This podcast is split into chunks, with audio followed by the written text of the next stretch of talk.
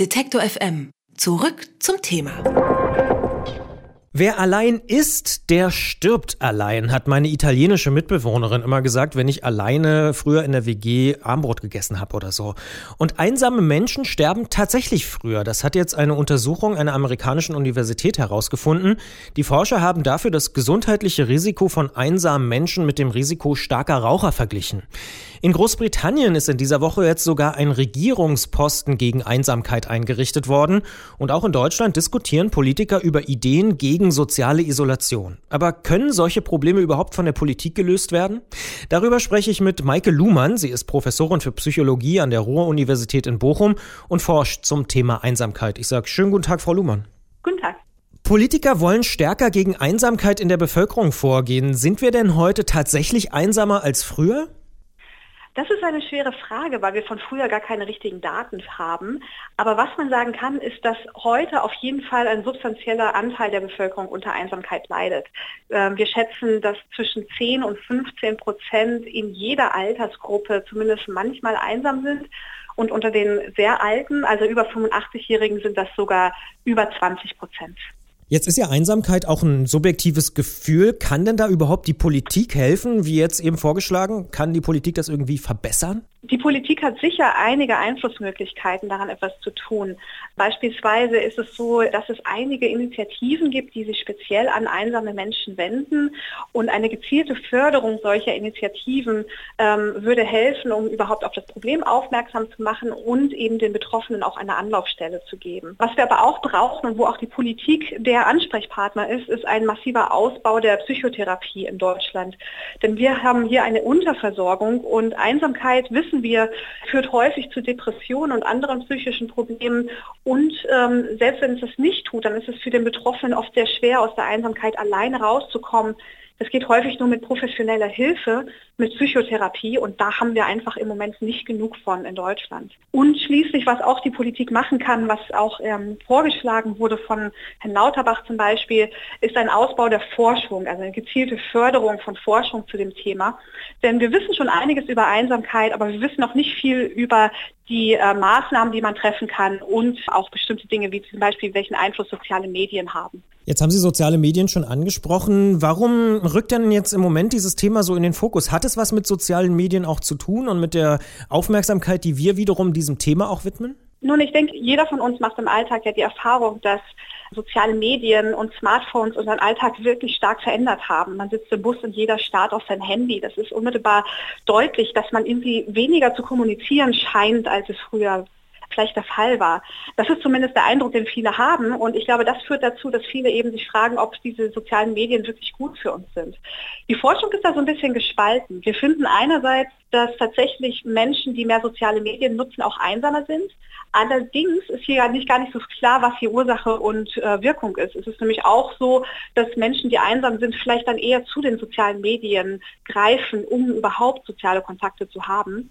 Zudem ist es so, dass soziale Medien auch positive Auswirkungen haben können. Zum Beispiel, wenn man Menschen hat, die aufgrund von gesundheitlichen Problemen oder ihres Alters oder einfach wegen der Distanz zu ihren Lieben nicht so gut Kontakt halten können, da sind soziale Medien natürlich eine wunderbare Möglichkeit, das trotzdem zu tun. Ja, also die Großmutter, die mit ihrem Enkel skypen kann, obwohl dieser 500 Kilometer weg ist. Man tauscht über WhatsApp Fotos und Videos aus. Also soziale Medien ermöglichen es einem auch, anderen Menschen näher zu sein, als es früher der Fall war. Nur dürfen soziale Medien nicht die tatsächlichen Kontakte Angesicht zu Angesicht völlig ersetzen. Und ich habe tatsächlich auch mal gehört, dass äh, Leute, die besonders intensiv soziale Medien nutzen, wiederum auch im normalen Leben sehr, sehr sozial sind. Also dass die, die da besonders viele Freunde haben, auch im normalen Leben eben sehr aktiv sind. Richtig, das ist auf jeden Fall der Fall. Und ähm, das zeigt ganz deutlich, dass man eben die sozialen Medien nicht einfach pauschal verteufeln darf, sondern ähm, es ist einfach eine weitere Methode, mit Menschen Kontakt zu halten. Und das ist erstmal was Positives, solange es eben die anderen Kontakte nicht ersetzt. Jetzt haben Sie aber auch angesprochen, dass Einsamkeit tatsächlich zu gesundheitlichen Problemen und auch zu Risiken führen kann. Ähm, was sind denn das für Probleme? Also ist es das Klischeebild der alten Oma, die gar nicht mehr rauskommt und allein in der Wohnung sitzt? Das Klischee der alten Frau, die in ihrer Wohnung alleine sitzt, das trifft sicher ein Stück weit zu. Also wir finden ja, dass besonders sehr alte Menschen äh, von Einsamkeit betroffen sind. Und wir wissen über diese Gruppe auch, dass das vor allem daran liegt, dass sie gesundheitlich eingeschränkt sind, dass sie einfach nicht mehr so mobil sind, nicht mehr gut rauskommen. Dazu kommt natürlich, dass gerade bei den sehr Alten die sozialen Kontakte auch wegsterben. Der Partner ist dann irgendwann tot, die Freunde. Und das ist natürlich ein sehr hohes Risiko dann für Einsamkeit in dieser Altersgruppe. Jetzt forschen Sie ja auch zu Einsamkeit in verschiedenen Altersstufen. Wann sind denn Menschen besonders von Einsamkeit betroffen, die vielleicht jetzt nicht besonders alt sind schon und deren Freunde weggestorben sind? Ja, eine weitere Altersgruppe, die sehr stark betroffen ist oder etwas stärker als andere, das sind so die ungefähr 35-Jährigen, also so zwischen 30 und 40. Und das fanden wir auch in unserer Forschung sehr spannend und auch ein Stück weit unerwartet und ähm, können das auch nicht so richtig gut erklären. Das bedeutet, so diese üblichen Risikofaktoren, die man sich anschauen kann, die, die können das noch nicht so richtig erklären. Aber äh, wir vermuten, dass es daran liegt, dass das eine Lebensphase ist, in der man einfach sehr, sehr viele Ziele erreichen muss. Man muss Kinder jonglieren mit dem Job. Man hat wenig Zeit für soziale Beziehungen und das ist natürlich nicht hilfreich. Da bin ich ja genau in der Risikogruppe von Ihnen drin, die Sie da gerade beschrieben ja, haben. Sie auch. Jetzt handeln ja aber auch viele Bücher und Filme davon, dass Menschen zum Beispiel ganz bewusst Abgeschiedenheit, also auch Einsamkeit suchen, um sich selbst zu finden beispielsweise. Gibt es denn auch positive Aspekte von Einsamkeit? Also ich weiß, meine Eltern haben immer gesagt, ja, du musst doch mal alleine spielen können. Mhm. Es ist ganz wichtig, dass wir einen Unterschied machen zwischen alleine sein und einsam sein. Also einsam, einsam ist man dann, wenn man sich wirklich einsam fühlt, wenn man das Gefühl hat, man hat zu wenig Kontakt oder die sozialen Beziehungen sind nicht gut genug, es fehlt einem irgendwie die Bindung, man gehört nicht zu einer Gruppe oder einer Gemeinschaft dazu. Wenn man das Gefühl hat, dann ist man einsam.